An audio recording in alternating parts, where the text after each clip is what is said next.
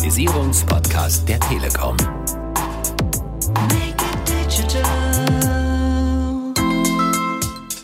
Heute als Empowerment Officer ist es eben meine oberste Aufgabe, hier ein Umfeld zu kreieren, wo wir maßgeblich über Co-Kreativität, also im Teamplay, Menschen dazu einladen, diese vielen Potenziale, die in ihnen schlummern, eben dann auch ausleben zu dürfen. Das ist das Entscheidende. Digitalisierung einfach machen, der Podcast der Telekom zum Thema Digitalisierung in der vierten Staffel. Und es ist heute schon die letzte Folge dieser Staffel. Geht es um das Thema Digital Change, um das Thema Veränderungen, die sich durch die Digitalisierung ergeben. Wir wollen praktische Hilfen geben. Wir wollen das Thema Digitalisierung ein Stück weit aus dieser abstrakten Ecke rausholen. Und äh, deswegen haben wir uns heute einen besonderen Gast eingeladen. Ich freue mich sehr auf das Gespräch mit Fabian Kienbaum. Fabian Kienbaum ist äh, unser heutiger Gesprächspartner, ist Chef der gleichnamigen Unternehmensberatung und ähm, er ist auch jemand, für den das Thema digitaler Wandel eine ganz große Rolle spielt. Zum einen, weil die Unternehmensberatung sich natürlich damit beschäftigt, aber weil sich auch in seinem Leben vieles um das Thema Wandel und Digitalisierung dreht. Und ähm, ja, so ein bisschen sinnbildlich dafür ist auch sein Titel, weil er eben nicht der Chief Executive Officer ist, wie das im Englischen so schön heißt. Übersetzung im Deutschen wäre Geschäftsführer, Vorsitzender der Geschäftsführung. Er ist nicht der CEO oder ist doch der CEO, aber er übersetzt es nicht mit Chief Executive Officer, sondern mit Chief Empowerment Officer. Vielleicht erklärst du uns nochmal, lieber Fabian, warum du diesen Titel gewählt hast. Ja, das äh, hat folgenden Hintergrund. Wir haben uns, ich bin jetzt seit fünf Jahren dabei, äh, seitdem ich hier bin, zwangsläufig natürlich auch mit dem Thema Digitalisierung auseinandergesetzt. Und äh, ich hatte große Ambitionen und wollte die Welt verändern und bin sehr, sehr früh auf diesen Kurs eingestiegen zu sagen, was bedeutet das aus technologischer Perspektive? Und das hat seine Daseinsberechtigung und das ist absolut richtig. Wir haben aber im Laufe der Jahre gespürt, dass wir für diese Veränderung erst einmal kulturell die Voraussetzungen dafür schaffen müssen und wollen, dass wir diese technologischen Möglichkeiten, die es gibt, überhaupt zum Einsatz bringen. und das hat einfach viel mit der Herangehensweise, mit der Einstellung, mit der Haltung zu tun. Insofern war dann irgendwann digitale Transformation soziale Transformation. Mhm. Und im Rahmen dessen, um den Geist zu öffnen, um uns dafür überhaupt äh, zu öffnen, auszurichten, haben wir mit Künstlern zusammengearbeitet. Und einer dieser Künstler, der uns begleitet hat, äh, was uns wahnsinnig gut war als Impulsgeber, war Miha Pogacnik, ein slowenischer Violinist, Kulturbotschafter des Landes. Mhm. Und im Rahmen dieser Zusammenarbeit hat er ganz bewusst auch die von dir verwendeten Begrifflichkeiten immer wieder ins Feld geführt, um auch die, diesem Punkt zu setzen, Executive, ein bisschen spielerisch mhm. eher von exekutieren. Ja. Ist das nicht eher in Anführungsstrichen alte Welt? Hingegen zu Menschen befähigen, inspirieren, ermutigen, einladen, empowern.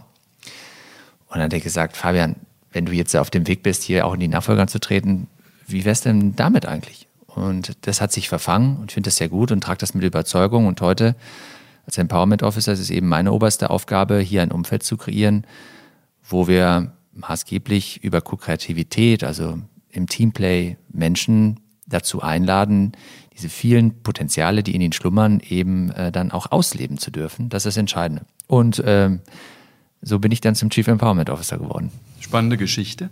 Jetzt muss man sagen, aus der Sicht eines Handwerksbetriebes eine vielleicht etwas abstraktere Herangehensweise, trotzdem das Thema Haltung ähm, und das, wenn man über dich liest und Sachen, die du veröffentlicht hast, äh, sich anschaut, taucht immer wieder auf und ist auch in den vergangenen Folgen des Podcasts immer wieder ein Thema gewesen.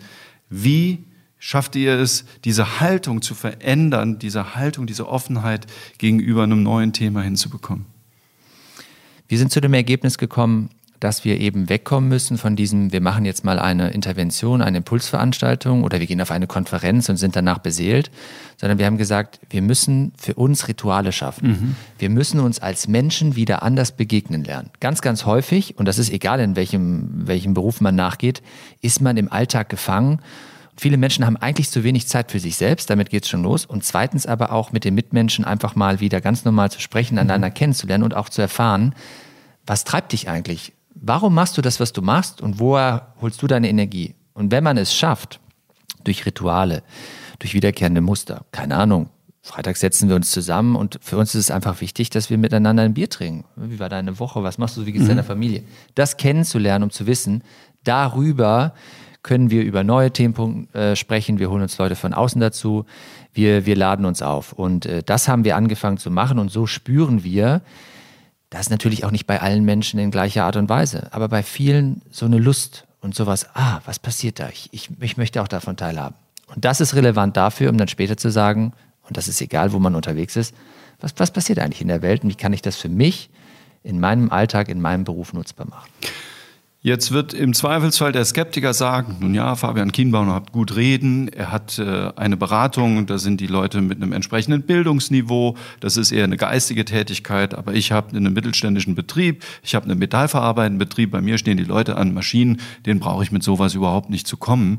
Äh, entweder sie interessiert es nicht oder die sollen einfach ihre Arbeit machen. Was entgegnet ihr solchen Leuten, ähm, die ihr auch äh, in eurem Portfolio äh, haben werdet? Ja, ich glaube, das ist ein, ein, gern genutztes Argument, aber das trifft den Kern am Ende nicht, denn alle Menschen haben Bedürfnisse und äh, freuen sich über Anerkennung und Wertschätzung. Und in der heutigen Welt, den, mit der Vielzahl von Informationen, die wir in unserem Privatleben an jeder Stelle konsumieren, wir werden hier überschüttet, ist dieses Zwischenmenschler einfach unglaublich wichtig. Und nicht umsonst, äh, und wir, man kann ihm jeden Tag begegnen, dieses High-Tech, also viel Technologie um uns herum, fördert High-Touch. Man will sich irgendwie treffen. Ja, dass wir jetzt hier sitzen, tut uns ja gut. Ja, wir hätten uns ja auch per Videoschalte mhm. zusammenbringen können. Und das ist immer so. Und ich glaube, ob ich jetzt einen Handwerksbetrieb habe oder eine Bäcker, Bäckerei oder einen Friseursalon, ist vollkommen irrelevant dafür, sagen, habe ich eine Aufmerksamkeit für die Menschen und gebe ich dem bewusst Raum. Denn viel zu häufig sind wir irgendwie in einem Stress und kriegen das nicht hin. Und dann verlieren wir Beziehungen zueinander. Jetzt wird äh, derjenige, der sich nicht so intensiv mit Digitalisierung beschäftigt, sagen, ach so ist das. Ich dachte immer, es wäre, wäre ein Aufspielen einer neuen Software oder eben das Nutzen von softwaregestützter äh, Technik beispielsweise ähm, und wird sich fragen, Haltung tatsächlich, das ist der Anfang von allem? Klar, das mit Haltung zu tun. Der Klassiker ist beispielsweise Datenpflege. Mhm. Gibt es ja auch in jedem Unternehmen, klein, groß, egal. Ja, aber mit welcher Einstellung gehst du daran? Findest du das lästig? Hast du darauf keinen Bock? Äh, oder machst du das, weil du auch, und das ist eben Haltung, zu sagen, hey, wir sind hier ein Team, wir sind hier eine Gemeinschaft, wir stehen im Dienste dieser Sache, wir wollen gemeinsam erfolgreicher werden. Ergo sind die Informationen und die Erkenntnisse, die ich sammle, für meine Kollegen in der gleichen Form wichtig. Das ist ein ideelles Bild, was ich zeichne, aber ich finde, es ist immer wieder gut, um zu verdeutlichen, wo geht es eigentlich los? Und ja, Technologie ist in aller Munde, weil die Vielzahl von Möglichkeiten, die wir heute haben, exorbitant groß ist. Ja? Ähm, aber der Ausgangspunkt ist eben ein anderer. Und gerade in so einem Kontext, wenn wir mit Menschen zusammenarbeiten, in einem Team, in einem Betrieb, wo auch immer, äh, spielt das schon eine entscheidende Rolle. Eine Herausforderung im Rahmen der Digitalisierung, im Rahmen der Veränderung ist äh, sicherlich auch die Vielfalt von Unternehmen. Ich habe nicht zehn gleiche Leute in meinem Unternehmen, sondern ich habe verschiedene Leute. Und ich glaube, das ist auch immer wieder eine Herausforderung. Da sind Leute, die wollen vorneweg rennen und andere, die sind sich unsicher und denen geht das alles viel zu schnell. Wie kann man das miteinander verbinden? Wie kann man auf der einen Seite sicherstellen, dass die, die schnell weglaufen wollen, vorne weglaufen wollen, sich nicht gebremst fühlen und auf der anderen Seite die anderen sich nicht überrannt fühlen? Das ist eine total spannende Frage, die du aufwirfst. Ähm, die erleben wir hier äh, Tag ein, Tag aus. Und ähm, man kann sie auch versuchen zu ergründen, ja, mit dem Thema ähm, äh, jüngere und ältere äh, äh Kolleginnen und Kollegen. Und das ist ganz spannend. Also wir haben gute Erfahrungen damit gemacht, zu sagen, wie können wir auf der einen Seite von den Erfahrungsschätzen der Älteren profitieren mhm. und gleichzeitig aber auch die Kompetenzen, die die Jüngeren, die total technologie- und äh, digitalaffin sind, einbringen. Wie können wir das intelligent miteinander verknüpfen? Und deshalb haben wir die Entscheidung getroffen zu sagen, lasst uns bewusst Tandemlösungen anstreben. Für interne Themen, aber beispielsweise auch für externe Themen, wenn man genau in diesen Konstellationen gemeinsam zum Kunden gehen kann, was in der heutigen Welt auch anders und neu ist, aber sehr gut ankommt. Bisweilen erlebt man so eine Form von Verdrängung, eben vielleicht auch aus dieser Verunsicherung heraus. Ähm, ich es ist etwas Unbekanntes. Ich als Chef müsste mich vielleicht damit beschäftigen, aber ich verstehe es auch nicht so richtig. Ähm, und wie gesagt, deswegen wird es dann gerne auch mal in den Hintergrund gedrängt. Das ist etwas, äh, worüber ich mich dann morgen und übermorgen, worum ich mich mal kümmern kann. Äh, wie kann man Menschen die Angst nehmen, die, glaube ich, dann am Ende des Tages doch unterschwellig da ist, auch wenn diese Menschen es sich vielleicht selber nicht zugeben?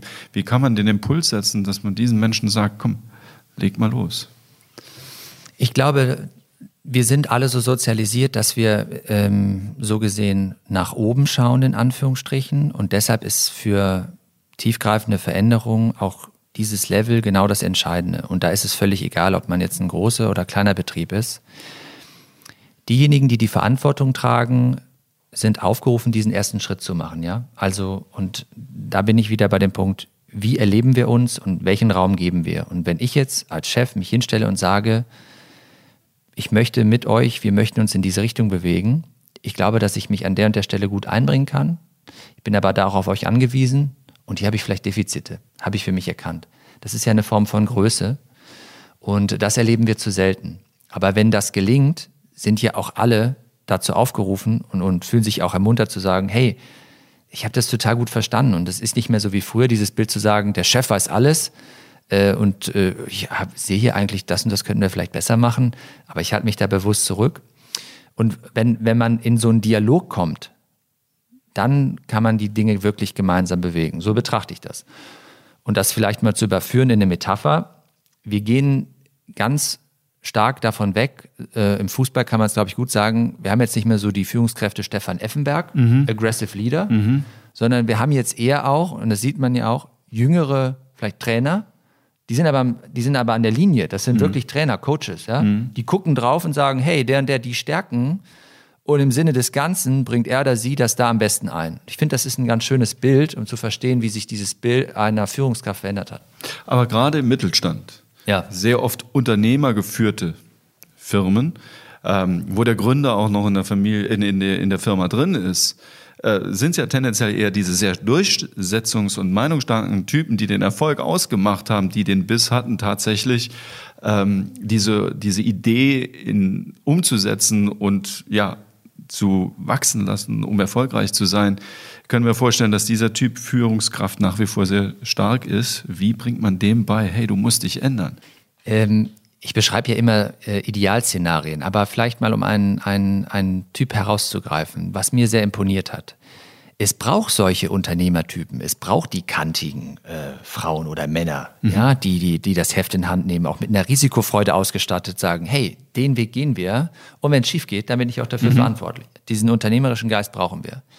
Aber wenn wir mal jetzt ein größeres äh, mittelständisches Unternehmen betrachten, Fiesmann, mhm. ja, Dort hat ja der Vater von Max Fiesmann ganz bewusst gesagt, an der und der Stelle mit all den Facetten, die durch Digitalisierung entstehen in dem Markt, in dem sie sich bewegen, da kennt er sich nicht so gut aus. Mhm. Hier, hier wünscht er sich Unterstützung von seiner Familie, von seinem Sohn und geht da bewusst aus der Verantwortung heraus. Ich finde, das ist ein starkes Beispiel dafür zu sagen, da hat jemand erkannt, hat sich kritisch hinterfragt und vielleicht auch den Marktbeobachter zu sagen, hey, das macht hier Sinn. Und hier kann eine jüngere Generation mehr oder hier muss eine jüngere Generation mehr Verantwortung übernehmen. Und ich finde, das ist ein, ein gutes Bild, was sich an verschiedenen Stellen übertragen lässt. Trotzdem ist ja äh, der Vater von Max Wiesmann in dem Sinne nicht überflüssig. Mhm. Er übt jetzt nur eine andere Rolle aus. Eine ähnliche Entwicklung hast du persönlich ja auch mitgemacht im Zusammenspiel mit äh, deinem Vater, der über 40 Jahre die, die äh, Unternehmensberatung von äh, deinem Großvater äh, ja, weitergeführt hat und äh, zu einer Größe geführt hat, zu einer relevanten Größe. Der Name Kienbaum hat einen sehr, sehr guten Klang.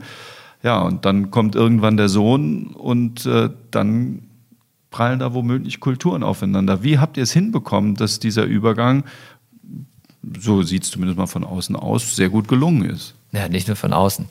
ähm, ich darf mich sehr glücklich schätzen. Ich empfinde das als Privileg, dass ich das hier machen darf.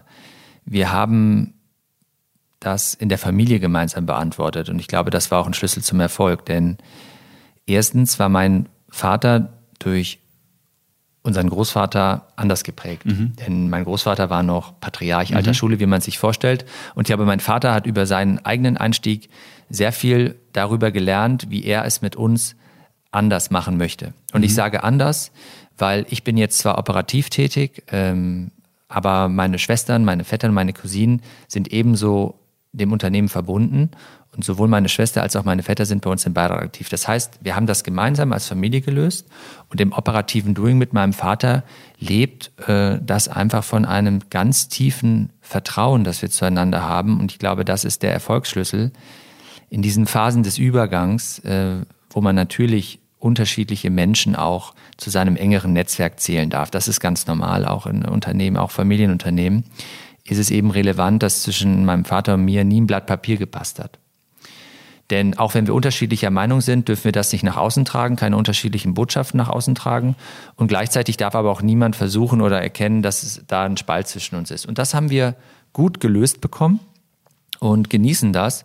Und so hat mein Vater auch ein Gefühl gehabt, ein gutes Gefühl gehabt zu sagen, er gibt die operative Verantwortung ab, ist aber ja nach wie vor jeden Tag hier und genießt das und als Identifikationsfigur auch ungemein wichtig für uns alle. Könnte man ihm vorwerfen, er kann nicht loslassen? Ja, damit hat er sich an der einen oder anderen Stelle auseinandersetzen dürfen. Äh, witzigerweise gibt es da ja auch Seminare loslassen mhm. lernen. Aber das würde ich nicht so empfinden, weil die Gefahr besteht nur, wenn mein Vater jetzt den Impuls hätte, operativ einzugreifen oder Entscheidungen zu treffen, die jetzt bei mir liegen oder bei uns als Team, dann wäre es eine Herausforderung. Aber der Schlüssel ist eben genau zu sagen, äh, wenn mein Vater natürlich auch mit dem einen oder anderen Thema nochmal konfrontiert ist. Erstens, er weiß es schon, weil wir in einem regelmäßigen Austausch mhm. stehen und ich ihn natürlich auch vorab über größere Entscheidungen informiere. Und zweitens delegiert er es immer zurück. Und dadurch ist er ein Ansprechpartner und als Identifikationsfigur unterwegs, aber hegt gar nicht den Anspruch, operativ da eingreifen zu wollen. Und deshalb funktioniert es gut und deshalb hat auch niemand das Gefühl, dass er nicht loslassen kann. Ganz im Gegenteil, diese tiefe Verbundenheit und ja auch die lange Ägide, die er als Unternehmer ähm, hier eingebracht hat, sein, mit seinem Lebenswerk, mhm. ähm, neben der Familie und äh, sonst noch allen äh, Tieren und so weiter, um die er sich kümmert, äh, das macht ihm ja auch Freude. Und ähm, deshalb fühlen wir uns auch sehr wohl, so wie wir es handhaben. Welche Rolle spielt Mut bei solchen Veränderungsprozessen? Ganz entscheidend, die, diesen Mut äh, aufzubringen, auch weitreichende Entscheidungen zu treffen, ähm, ist in jeder Veränderung an der Tagesordnung. Mut auch dahingehend, Vertrauen zu haben, dass diejenigen, die den, die den Weg mit einem bestreiten, äh, auch auf halber Strecke nicht weggehen. Ja, es sind ja mehrere Jahre, die wir auch eine Perspektive haben. Wir haben jetzt zuletzt beispielsweise drei Jahre sehr, sehr intensiv daran gearbeitet, zu sagen, wir möchten das Unternehmen auf ein neues Fundament stellen. Äh, und das waren natürlich mutige Entscheidungen, die wir da zu treffen hatten. Wir fühlen uns jetzt sehr wohl, weil wir jetzt in eine neue Phase starten. Das wird einen immer begleiten. Jetzt ist es ja äh, nicht unbedingt äh, ein deutsches Phänomen, das Glas zwingend halb voll, äh, halb voll zu sehen. Ähm, Skepsis schwingt bei gerade Innovationsthemen in Deutschland doch sehr oft mit. Äh, du hast mal in einem Wortbeitrag äh, geschrieben, ähm, man sollte den Wechsel beherzt angehen und nicht krampfig am Status quo klammern. Ist das so ein deutsches Phänomen? Ja, sehr. Also wir, wir erleben das ja, finde ich, äh, par excellence in der politischen Landschaft haben uns jetzt abgemüht mit diesem Digitalpakt und rauf und runter und sprechen über Kompetenzen, Länder und Bund. Und ich finde, das ist eigentlich ein schönes Beispiel, was man auch so in den Unternehmen übertragen kann. Gerade wenn es einem lange gut gegangen ist, ist ja der erste Reflex vieler, warum sollen wir denn jetzt etwas verändern? Wir bewegen uns irgendwie stabil. Und ich glaube aber, und ich habe auch mal ein anderes Bild bemüht, da habe ich vom Oldtimer gesprochen, den mhm. wir jetzt irgendwie neu motorisieren wollen, denn auf der einen Seite stolz auf diese Tradition und Geschichte zu empfinden und das auch nach außen zu tragen. Aber gleichzeitig natürlich zu überlegen, hey, in den Märkten, in denen wir uns bewegen und wenn wir betrachten, wie sich die Umwelt verändert, wie können wir denn unsere Zukunftsfähigkeit sichern und was müssen wir dafür machen? Sind wir wirklich davon überzeugt, dass wenn wir genauso weitermachen wie in der Vergangenheit, dass das unseren Erfolg in der Zukunft sicherstellt? Zum Teil bestimmt, aber in anderen Teilen auch nicht. Und diesen anderen Teilen dann anzugehen zu beherzen, das ist ganz entscheidend. Es liegt aber in der Natur äh, der Menschen, wir sind ja Gewohnheitstiere ähm, und unser Gehirn ist ja auch darauf ausgerichtet, so wenig Energie wie möglich äh, zu verbrauchen, dass das jetzt nicht ein natürlicher Impuls aller ist. Deshalb ist es entscheidend, auf die wenigen, die diese Neugierde auch verspüren, Dinge auszuprobieren, mit denjenigen dann auch nach vorne zu gehen. Und dieses Beherzte, das ist entscheidend. Denn dann hat auch am Ende irgendwie alles mit Karma zu tun. Bin ich fest davon überzeugt. Wenn man mit Mut, Neugierde, Lust auf Neues äh, vorne wegmarschiert, kann man auch andere inspirieren und einladen, mitzumachen. Ich wollte nochmal ähm, den Weg zurückführen zum Konkreten, zum Alltagsgeschäft. Da waren ein paar interessante Aspekte drin. Der Oldtimer mit dem neuen Motor, das Tandem. Ähm, sind, das, sind das erste Schritte, äh, die man, die man unternehmen kann, um wirklich loszulegen. häufig genug geht es ja wirklich um den ersten Impuls, diese erste Klippe zu überwinden. Ja, es ist eben aber auch so, man muss ja nicht zwangsläufig überall krampfhaft versuchen wollen, das Rad neu zu erfinden. Mhm. Es gibt ja tolle Erfahrungswerte, Schätze, bestehende Beziehungen, intern, extern, die man aber, wenn man manchmal so einen neuen Spin gibt, äh, nochmal ganz anders äh, für sich nutzbar machen kann. Also, äh, und das gilt ja beispielsweise, um da vielleicht mal konkret zu werden, welche Geschichte erzählen wir denn, was man heute als Storytelling mhm. beschreibt, mhm. ja? Was unterscheidet denn äh, Friseursalon A vom B? Ja, wie, wie transportiere ich das Besondere, was uns ausmacht, nach außen? Und kann es dann denn das Haare schneiden beispielsweise?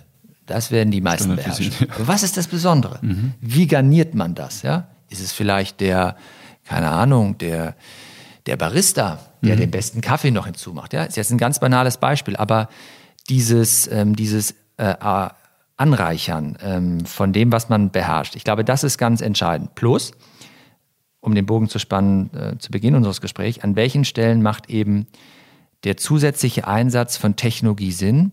Vielleicht ganz einfach, um das Leben zu erleichtern, um mehr Zeit zu haben für die kreativen äh, Dinge, ja? Mhm. Wo können wir durch eben Technologie gewisse Dinge uns in unserem Alltag erleichtern und abnehmen lassen? Das ist auf so einer Metaebene, es betrifft alle Industrien, das, das betrifft jeden Winkel unseres Landes. Ähm, damit beschäftigen wir uns und, und da sind wir guter Dinge, dass wir das für uns, aber auch für andere nach vorne entwickeln können. Die Zeit ist schon sehr fortgeschritten. Ähm, wir sind schon ein bisschen drüber, aber es ist wirklich ein unglaublich spannendes Gespräch und es sind so viele Impulse, äh, die da mitschwingen. Zum Abschluss nochmal, wenn jetzt einer langsam ins Grübeln kommt, und ich hatte von dieser Treppe gesprochen, was äh, kann man ihm entgegenrufen? Was wäre so dein Plädoyer zum Thema äh, Digital Change am Schluss dieses Gesprächs? Lebenslanges Lernen in dem Sinne, also erstmal vielleicht Bedenken und Grübeln austauschen mit denjenigen, äh, die einem auch nahestehen, von denen man aber vielleicht auch das Gefühl hat, die sind etwas anders als man selbst, damit man nicht noch eine Selbstbestätigung erhält. Das Könnte auch ein Azubi sein, beispielsweise. Beispielsweise, ja. Also wenn ich den Umgang der jungen Leute mit Instagram und so weiter sehe, das, äh, ich bin ja jetzt noch nicht zu alt und du ja auch nicht. Aber es ist schon faszinierend, ja, das zu betrachten. Ich habe es von Ihnen gelernt, by the way. Ja, also die Leute sagen zu mir immer, ja, Social Media, da bist du so gut drauf. Nee, bin ich nicht. Also ich habe eine gewisse Erfahrung, ja. Aber die Erfahrung hätte ich nie gehabt, wenn äh, ich nicht geduldige Lehrmeisterinnen und Lehrmeister gehabt hätten, die gesagt hätten, komm Chef, ich erkläre dir das mal. Und sie sind umgekehrt sehr stolz, ähm, ja. dass sie sagen, ich habe dem Chef das erklärt. Siehst du, aber de, dein, deine Grundeinstellung war auch da, du findest das spannend, du hast Lust, ja. dir das selbst zu eigen zu machen. Und ich glaube, das ist der Ausgangspunkt davon. Und wir haben mittlerweile in den äh, Plattformen und überall, wir haben so super Angebote. Wahrscheinlich gibt es genau auch den Kurs bei TEDx, keine Ahnung, einzugeben, wie gehe ich lernen an, wenn ich eigentlich ein Grübler bin. Ja? Also es gibt, glaube ich, äh, Anleitungen für alles. Äh, und, und damit sollte man beginnen und das als Chance begreifen. Denn wenn wir ehrlich sind und das auch nochmal äh, so zurückdrehen, wann lernen wir eigentlich oder was sind wir wirklich aufgerufen zu lernen im mhm. Leben? Ja, wann haben wir 90 Prozent? Ja? Wahrscheinlich mit der, mit der Ausbildung, ja. Mit der Schule, ja. mit dem Studium, wie auch immer, haben wir abgeschlossen. Mhm. Und dann für den Rest des Lebens sind nur noch 10 Prozent, wenn es hochkommt. Das fühlt sich irgendwie zu wenig an. Und ich glaube, da sind ist der Staat aufgerufen, da sind aber auch Betriebe, da sind Organisationen aufgerufen. Das muss gar nicht immer viel Geld kosten. Ich glaube, das ist entscheidend. Ja? Das ist kein Mythos zu sagen, wir müssen jetzt Unmengen an Geld ausschütten, sondern gezielt, punktuell und diese Erfahrung vielleicht aber dann auch zu diskutieren, weil dann wird spannend. Was macht das mit dir? Was hat das mit mir gemacht? Und darüber kann, glaube ich, nochmal so ein, so ein neuer Impuls, nochmal so ein neuer Blickwinkel entstehen und die Dinge sich so setzen und hoffentlich Lust auf mehr machen. Vielen Dank äh, für diese interessanten Ausführungen. Es ist ein spannendes Gespräch. Wir könnten noch eine Stunde weiterreden, aber das, glaube ich, würde den Rahmen dieses Podcasts sprengen. Ich möchte noch ein paar äh, Leuten danken, die äh, an der redaktionellen Vorbereitung beteiligt waren. Das waren zum einen Lina Bringschulte und Saskia Leininger. Und in der Produktion haben uns unterstützt Dominik Hennes und Hasem Al-Farei. Und äh, mehr Podcasts gibt's unter telekom.de slash Podcast. Bleiben Sie uns gewogen, laden sich ein paar Folgen runter und gucken Sie immer wieder mal rein. Da gibt es eine ganze Menge auch Informationen rund um die Themen, die wir besprochen haben. Es lohnt sich auf jeden Fall, auf die Seite auch mal drauf zu gehen. Digitalisierung. Einfach